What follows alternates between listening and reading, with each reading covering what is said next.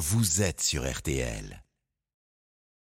RTL, Le tour d'Hortense. Bonjour Hortense Crépin. Bonjour Jérôme, bonjour à tous. Reporter de RTL sur ce Tour de France, vous nous racontez de l'intérieur cette 110e édition. Alors 137 km 800 précisément au programme aujourd'hui dans l'Ain, entre Châtillon sur Chalaronne et le Grand Colombier pour une arrivée au sommet en ce jour de fête nationale.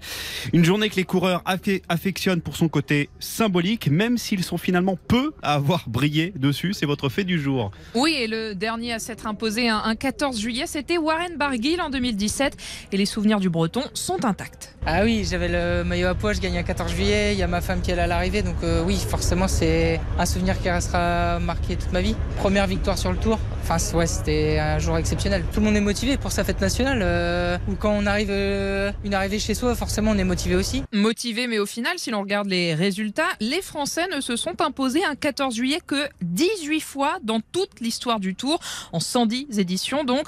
Pourtant, ce sont eux les plus représentés dans le peloton, presque un coureur sur sur ce Tour 2023. Alors est-ce que la volonté sans faille de l'emporter le jour de la fête nationale est tombée en désuétude? Pour Cédric Vasseur, le manager de l'équipe Cofidis, l'explication est tout autre. 14 juillet, il y a tellement de pression que les étrangers profitent souvent de, de la rivalité entre Français. Disons que toutes les étapes sont belles à gagner, mais si en plus on peut gagner le 14 juillet pour une équipe française avec un Français, là on marque vraiment les esprits. Donc on sait que c'est très difficile de gagner sur le tour. Et c'est encore plus difficile peut-être le, 14, mais la victoire est tellement belle. Et puis l'homme qui a sans doute euh, le plus la pression chaque année, c'est le champion de France en titre. Aujourd'hui, c'est donc Valentin Madouas que l'on va euh, scruter. Et il n'y a que la fête nationale française qui tombe euh, pendant le tour, Hortense? Non, il y a notamment celle des Américains, des Belges et des Colombiens. Chez ces derniers, ça se ressent. Les Colombiens attaquent souvent le 20 juillet. Une certaine émotion aussi cette année pour euh, Nilsson Paoles. Il n'était euh, certes pas vainqueur d'étape, mais portait son maillot à poids de meilleur grimpeur le 4 juillet dernier, jour de la fête nationale américaine. Oh, c'était super. Ce n'était pas non plus une journée de course folle sur le tour. C'était assez facile dans le peloton, donc euh, non, il n'y avait pas trop de pression. On verra comment les Français réagissent aujourd'hui.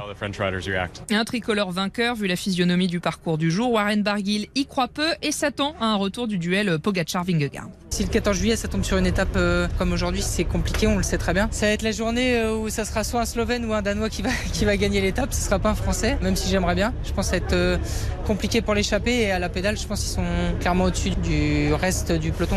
Alors, une victoire ou pas pour un Français? Réponse cet après-midi. Et justement, votre image du jour, c'est un casque un peu particulier. Oui, les coureurs de l'équipe euh, Cofidis prendront le départ avec un casque spécial pour ce 14 juillet.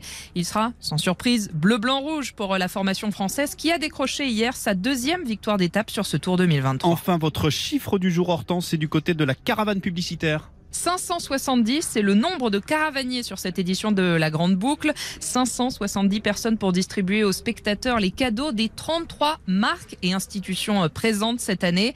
Et petit conseil, pour être sûr de repartir avec quelque chose, isolez-vous sur le parcours en dehors d'une ville ou d'un village. Si vous êtes seul sur un bord de route, vous aurez plus de chances de repartir gâté qu'au milieu d'un gros groupe. Merci beaucoup Hortense.